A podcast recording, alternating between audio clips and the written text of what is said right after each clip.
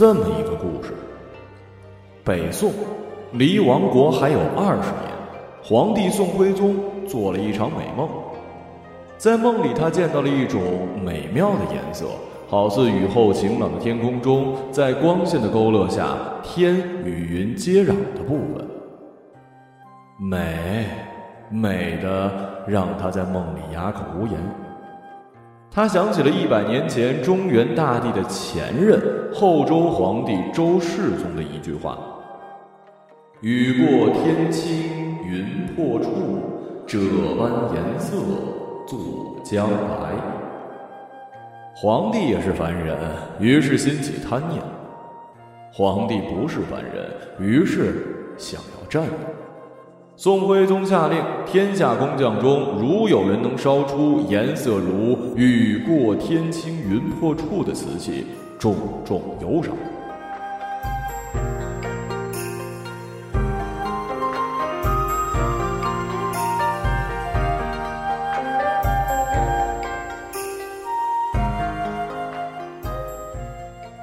哪有那么容易的事儿啊？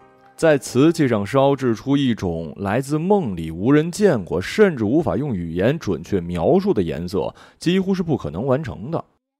但这毕竟是天子的心愿，重赏之下，天下窑工奋勇争先，屡败屡战，屡战屡败。皇帝在等，也许暗自猜测过，会是哪儿的工匠将他的梦境实现。直到一只瓷碗呈上殿来，就是他梦里的颜色，龙颜大悦。天上神谕一般的色彩，终于被请入了尘世，人们叫它天青色。那只瓷碗来自于河南汝州，在那里烧制的瓷器叫做汝窑。古汝窑的天青色究竟是如何烧成的，至今无人知晓。甚至一度传出过烧窑工匠以活人祭窑的传说。总之，伴随着一抹无与伦比的天青色，汝窑一举成为中国五大名窑之首，从此兴盛，名满天下。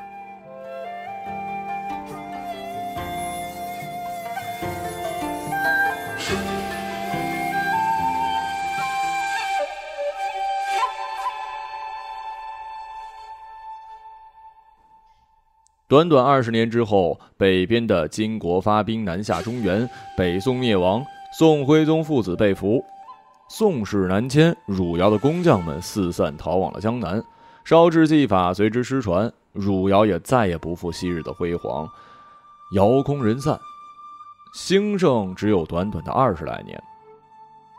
天青色，从天上来到人间，又很快埋进了土里。少数挨过岁月的汝瓷，从此隐姓埋名，星散在了滚滚红尘之中。公元二十一世纪初，河南宝丰清凉寺汝窑遗址中心烧造区被发掘出土。几年之后，在中国的香港，流落尘世的北宋汝窑天青葵花玺，经过令人乍舌的三十四口叫价，以超过两亿港币成交。根据官方说法，存世的汝窑真品只有六十七件半，而这个就是其中一件。在北宋灭亡八百八十九年后，二零一六年，我开着租来的小车由襄阳往北，终于进入了河南界。这是我第一次到河南，陌生又兴奋。顺着公路望去，一层厚重的霾挤压在天地之间，扑向远方，宏伟而局促，特像北京。决定来河南，源于我收到的一份礼物。有一段时间，我总是对朋友号称自己喜欢收集茶器，这种号称无非是强装高雅。要说真的对茶器有多了解，也不尽然。但朋友是听进去了。一次过生日，送了一只小茶盏，青如天，面如玉，细小的纹路犹如禅意流淌其中。朋友说这是台湾名家做的，叫做仿汝窑。现今的仿汝窑，这家做的最好。我问为什么叫仿啊？朋友说古人已逝，古法已失，今人所做只能叫仿了。说罢又告诉我：“你看这颜色，美吧？”我点了点头。他说：“这叫做天青色，又叫雨过天青云破处。”看着掌中的小盏，正是那云破处的流光溢彩，美得不可方物。我若能号令天下，会不会也想大手一挥去占有它呢？当然了，我不是皇帝，想不出，也不敢想那么多。我只是随手对他把玩，越来越有兴趣，于是暗暗决定要去看看它的来处。经南阳往东北到平顶山，再折向西北是古都洛阳。我对洛阳的兴趣不算浓厚，之所以选择这条线路，是因为我一定要经过平顶山与洛阳之间的一片地界，散落在宝丰县北汝州以南。那是汝窑的故乡，也是他的遗址。我不知道宋徽宗花了多少力气，经历了多少等待，才寻来了天青色的汝窑。但是对我来说，这一切似乎来得过于简单。打开手机，输入几个字。就找到了，导航显示距离汝窑遗址还有两百多公里，那里有一个雅致的名字，叫做清凉寺。公里数越变越少，我开始不自觉的期待。但这是中国，我告诉自己别抱太大希望。果然，车到汝州，手机导航迷了路，指向一片没有路的荒地。作为曾经中国第一民谣的产地，我想汝州应当是有过盛极一时的岁月。可是眼前这座县城全无那样的景象，更像是一个自暴自弃的老人，丝毫不提昨日的辉煌。一条贯穿城区的大路，居然连个红绿灯都没有，人们像是逛庙会一样随处穿行。好在当地人很热情，一位大姐很快给我指了清凉寺的方向，只是临走前问我去那儿干什么。啊，就是想看看汝窑遗址。看看，没啥可看的，啥也没有啊。听罢，我心里一沉。按照大姐指的方向，我很快进入一条狭窄的省道，地势起伏，像是要往山里去。还在琢磨是否又走错了路，路边开始出现了一些广告牌，大致内容一样：真品汝窑，绝对正宗，如假包换。看来就快到了，可我却一点也高兴不起来，因为这些广告牌全都破烂不堪，店铺也一个个毫无人烟的样子。春天还没到，路旁的枯木只剩下了树干，一路上也没见过几个人。偶尔经过一辆拉煤的大车，才算是有一点生机。车轮卷起一阵尘烟，两眼所见，全都是荒凉。这般景象，遗址可能早就不复存在了。但是好不容易走到这儿，又舍不得回头，就只好继续往前。省道开到尽头，似乎进入到了一片丘陵腹地，只有泥路可走。一直没关的手机导航还在胡乱的指路，我心一狠，管他呢。反正租来的车，方向一打，向泥路里开。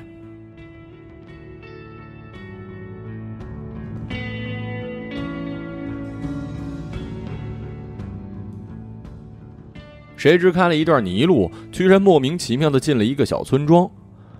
这里的房子全是砖石结构，排列整齐，瓦片黑的有年份，屋上有精致的砖雕屋脊和兽饰。我知道了。这是明清时期的老房子，那些房顶的兽饰是用来镇宅保平安的。见到老房子，我又感到了安心，总觉得既然有老房子，就会有老人儿，老人儿就会知道旧事。可是毕竟快九百年过去了，任凭是谁也算不得老人了吧？村道狭窄，我终于看见一中年男人在路边，想向他问问路。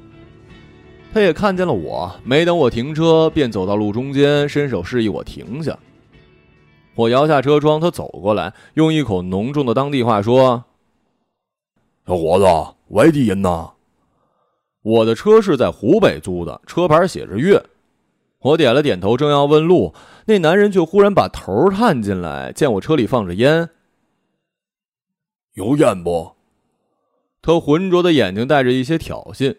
虽然看起来不算强壮，但毕竟人生地不熟，我有点害怕，却也不知怎么办，只好拿出一根给他。谁知他一把抢过我剩下的一整包。那还有吧？有的话，这包我就拿走了。眼见眼前又有好几个人探头走过来，我也不管自己的烟了，赶忙说走错路，倒着车一路退。老房子经风丽雨，无非是红墙褪色，若非天灾，很难有太大变化。但房子里的人却一代一个样。把车倒出村子，我心灰意冷，加之对于这里的人有一些恐惧，打算掉头打道回府。这个时候，一直在胡乱指路的手机忽然说话了。他说：“前方左转，到达目的地附近。”打开导航一看，一个大红点在不远处，似乎是在村庄的背后。他就这么默默地闪烁着，像是某种挑逗。我琢磨了半晌，经不起这诱惑，找了一偏僻的树荫把车停下，绕开刚才的村道，徒步向村庄后面走过去。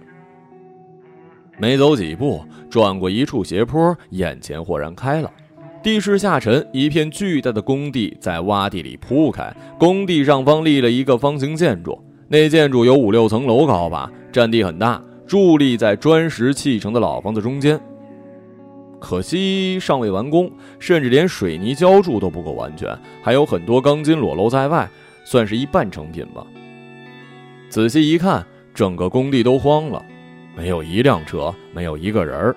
只剩路边黑色的石碑，走上前一看，上面刻着两行字儿：“全国重点文物保护单位清凉寺汝官窑遗址。”碑角的大水泥座上不知被谁留了一手机号，大概是办证用的。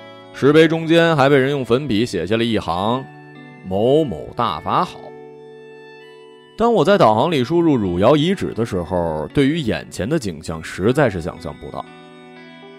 这就是我想要找的地方。若非亲历，实在是难以置信呢。可是我的导航又怎么会知道这一片荒芜的工地就是汝窑的遗址呢？绕着工地走了半圈，又见了几间老式民房，一老大爷蹲在门口抽烟。我问他：“这工地修的什么呀？”老大爷说的话着实难懂，我只能勉强听明白。他说：“这儿原本要修汝窑博物馆，没修好，就废这儿了。”我问他什么时候开始修的，他想了想，说：“记不得了，很多年了。”随后又告诉我，大概两年前这儿停工，从此就再也没有人来过。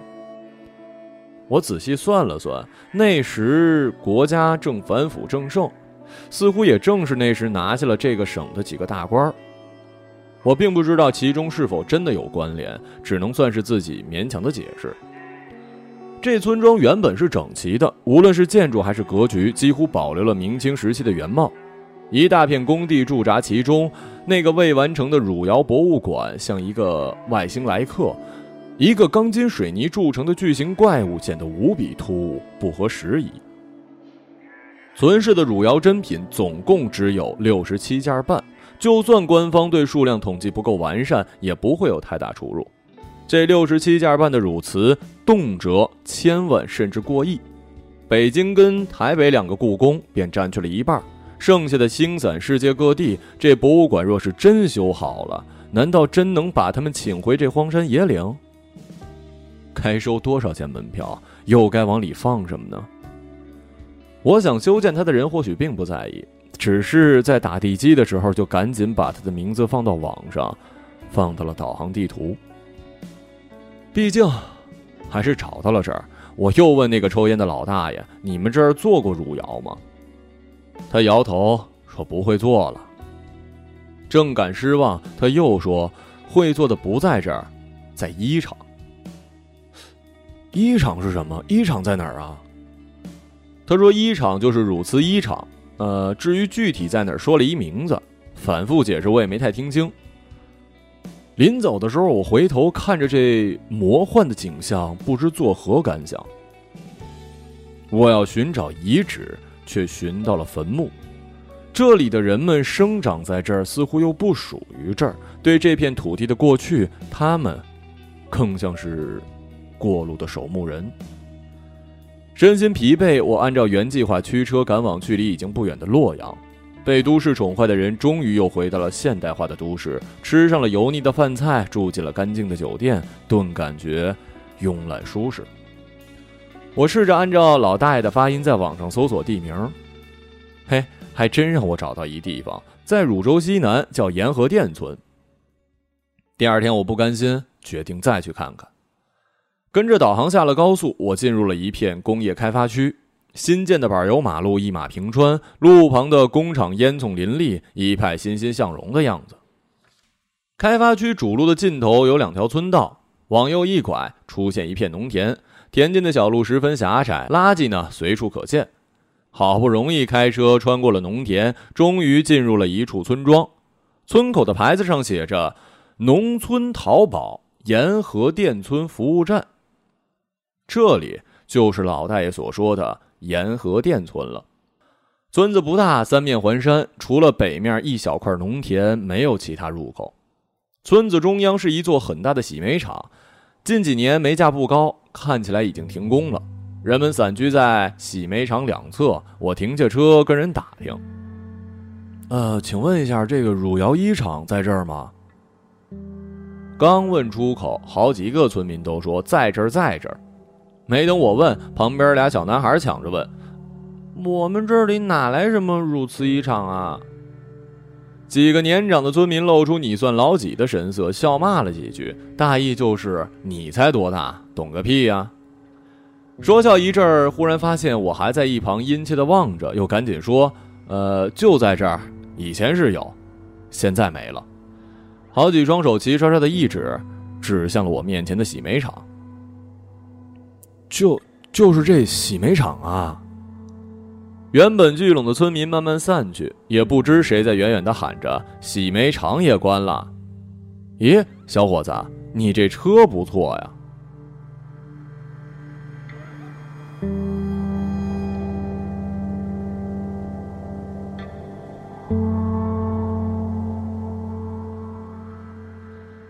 我对这次旅行原本抱着一些浪漫的幻想。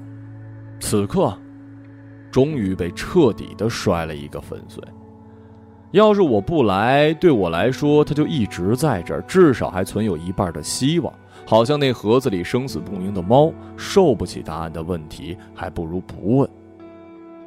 一分钟也不想再留，转身便走。忽然之间，天降暴雨，田间的土路原本就狭窄，暴雨之下更是泥泞不堪。我不敢再开车穿过，只好试图在雨里绕开这片农田。绕到了农田一角，是一小土坡，地势还算高，铺满了红红绿绿的垃圾。垃圾堆旁有一小房子，屋檐伸出两三米。眼见前面没路，一时半会儿走不了，我就把车停在了房子门口的屋檐下，想跟里面的主人打一招呼，说避避雨，雨停了就走。谁知下车一看，屋门开着。再往里一挑，地上跟柜子上竟然全都放满了瓷器。一张茶桌摆在上位，一对中年男女正在对坐饮茶。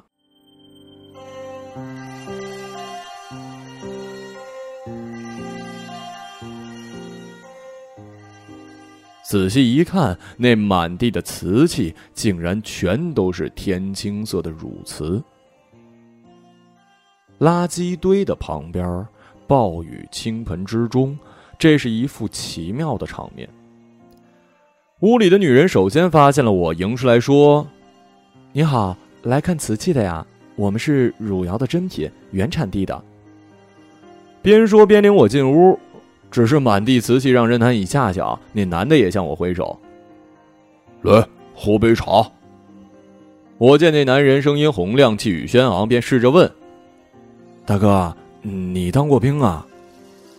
他看起来五十多岁，黝黑的脸上露出骄傲的笑。嗯，当过。一边说一边把茶壶里的水蓄满，悬壶高冲，颇有风范。老兵一本正经的泡茶，这场面有些小小的喜感。呃，我笑着问他怎么做起这生意了。我爱人呢，就喜欢这个。原来清凉寺的汝窑遗址是官窑遗址，民窑遗址便绵延在眼前的这个沿河店村。五十年代，私人经营的沿河店瓷厂改为集体经营，后转为国营汝瓷一厂，修建在了民窑遗址上。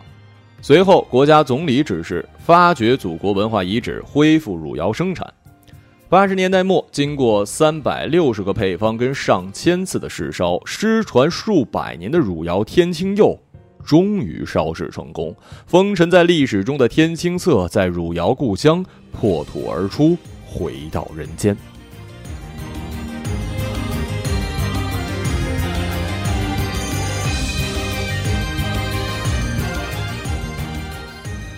那女人八十年代进入汝瓷一厂，负责汝瓷最艰深也是最难的一道工序——上釉。女人姓夏，天青釉烧制成功，她是参与者，这些都是她告诉我的。后来厂子关了门，给煤老板做了洗煤厂。她爱做瓷器，更舍不得自己的手艺，便想自己继续做，可惜没钱。丈夫退伍之后，在水利部门工作，见老婆郁郁寡欢，便辞掉工作，找战友同事凑了一笔钱，在村里找了一小土坡，修了间小作坊，让老婆圆梦。我问他们为何把作坊开在这儿，开在偏僻田间的垃圾堆旁，开城里多好啊？他俩齐声说：“这是故土，得有传承。”那平时有人来买吗？也有，但我们有网店，一般在网上卖。生意怎么样啊？还可以啊，还可以。乳瓷最难烧制的是釉色，除了天青色，还有月白、豆青、豆绿等等。但我在屋里一眼望去，几乎全是天青色的瓷器。女人笑起来，当年天青釉提纯，她也参与了，所以对这个颜色有感情。说罢，看着丈夫，她丈夫正好也看着她，俩人对视一笑。虽然已经不再年轻，但女人依旧笑得温柔妩媚，男人还是那么的忠厚可爱。我爱人呐，厉害的，我给你看看他做的东西啊。说罢，拿出了一些杯盏瓶碗，贝壳纹似的介绍。虽然煞有介事，但一听便知，他对这一切也是一知半解。想必都是他老婆教他说的。背到一半，大概嫌他说的实在不够流畅，女人接过了话茬，继续介绍。我仔细听了听，还真是一段动人的营销啊！产品介绍详细，还有作者的情怀加入其中，只是煽情的部分过长，和真人秀节目里的那些歌手很像。坚持梦想，终会成功。说完，男人凑过来小声问：“怎么样？看上哪个了？”啊，都好啊，都好。见我感兴趣，他们俩又带我去后室的作坊。作坊地方很小，尚未上釉的半成品整齐的列在柜子上。烧制瓷器的窑是一个一人高的小电窑，让我有一点失望。电窑烧瓷如同用电磁炉涮火锅，多少失了一些原味儿。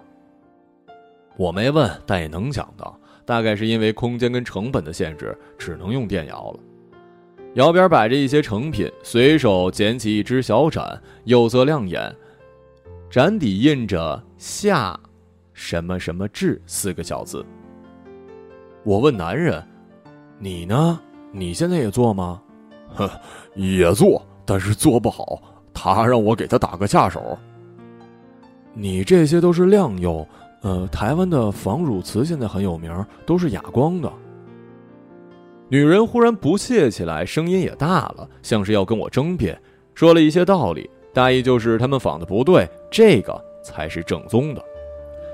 在如今的市场上，内地的仿乳窑反而卖不出高价，倒是来自台湾匠人的作品，因为细腻的工艺跟优雅的器型而名声大振。我猜他这些话早就想说了。只是地处偏僻，无人可讲。我不过是恰好路过，听他一说罢了。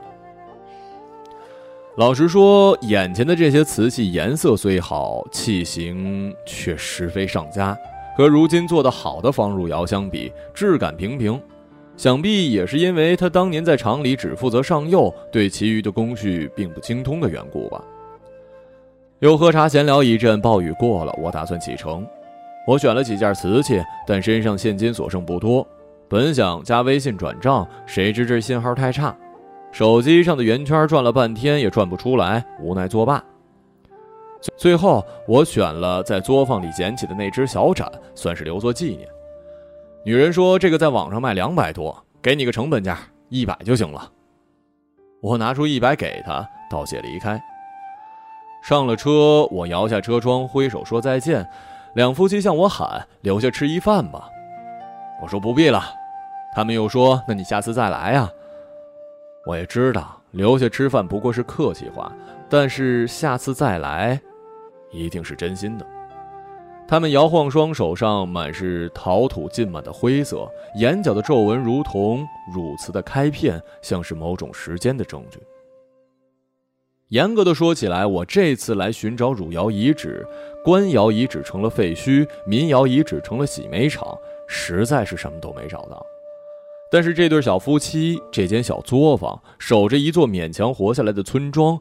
伴着一堆千百年也难以降解的垃圾，像是一个孤独的卫士，守着故国最后一片疆土。他们，或许就是汝窑的遗址。女人守着故土，男人又守着女人。正因为有了这种守护，这个残酷的世界才会在某个雨后的下午显得可爱起来。汝窑烧瓷的古法早已经失传，即便是在原址续烧，也逃不过一个“仿”字。在如今的中国，仿汝窑不再是这里的专利，来自来自大江南北的仿汝窑充斥着大城市里的商场，颇有一些百家争鸣的势头。在科技的帮助之下，工匠手里多了许多武器，颜色也不再成为问题，甚至打出旗号，说比以前的更美。但是看客总会有疑问：那些曾经的逝去的，本又是什么样子呢？打开购物网站，搜索汝窑，产地更是眼花缭乱，图片经过美化，让人一看便心痒。排序在杂乱之中显出诡异的章法，那是竞价排名的结果。我翻了几页，并没有翻到那个女人的店铺。若是不知道她的名字，这间店铺很难搜索得到。只能静静地躺在互联网这片巨型信息海洋里，没有信号的某一处，等一个如我一样经过的过客，因为一场暴雨而光顾。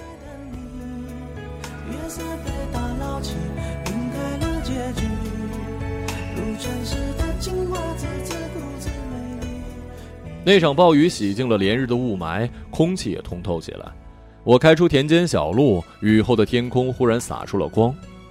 太阳藏在云层之后，把云与天边勾勒出了一道亮青色的边儿。摇下车窗，云与天相接处，阳光触过来，印上我的皮肤，有点凉，像一只很久没人握过的手，又有一些温暖，那是阳光本有的温度。颜色本就是光。对这一道光而言，百千年又算得了什么呢？终于，我在汝窑的故乡见到了宋徽宗梦里的天青色。可能当年的金国也下过这样的一场雨，被掳去北方的宋徽宗也在异国抬头，望着雨过天青云破处的那一抹绝美颜色，想起了自己的那场梦。故国已失，故人已逝。唯有故梦长存。他一定不会想到，自己的一场梦竟然像一道光一样照进了现实，在大地与天空之间悄然地翻转了千年，照在年轻人的旅途上，照在匠人的指缝中，照在了老人眼角的皱纹里，最终也成为了别人的梦。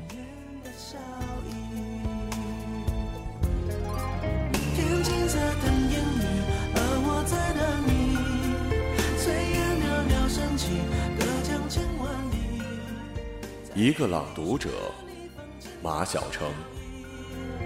就当我未遇见。